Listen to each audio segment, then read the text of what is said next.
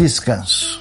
A sabedoria divina nas Escrituras nos falam de um princípio que vem do Shabat, do princípio sabático, que é colocar o tempo na dimensão de Deus, na dimensão do sagrado.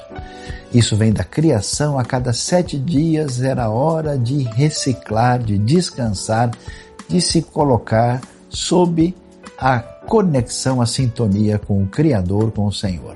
É interessante que isso é tão importante que até a terra tinha que descansar, conforme vemos em Levítico capítulo 25, na lei divina, o descanso envolvia tudo isso.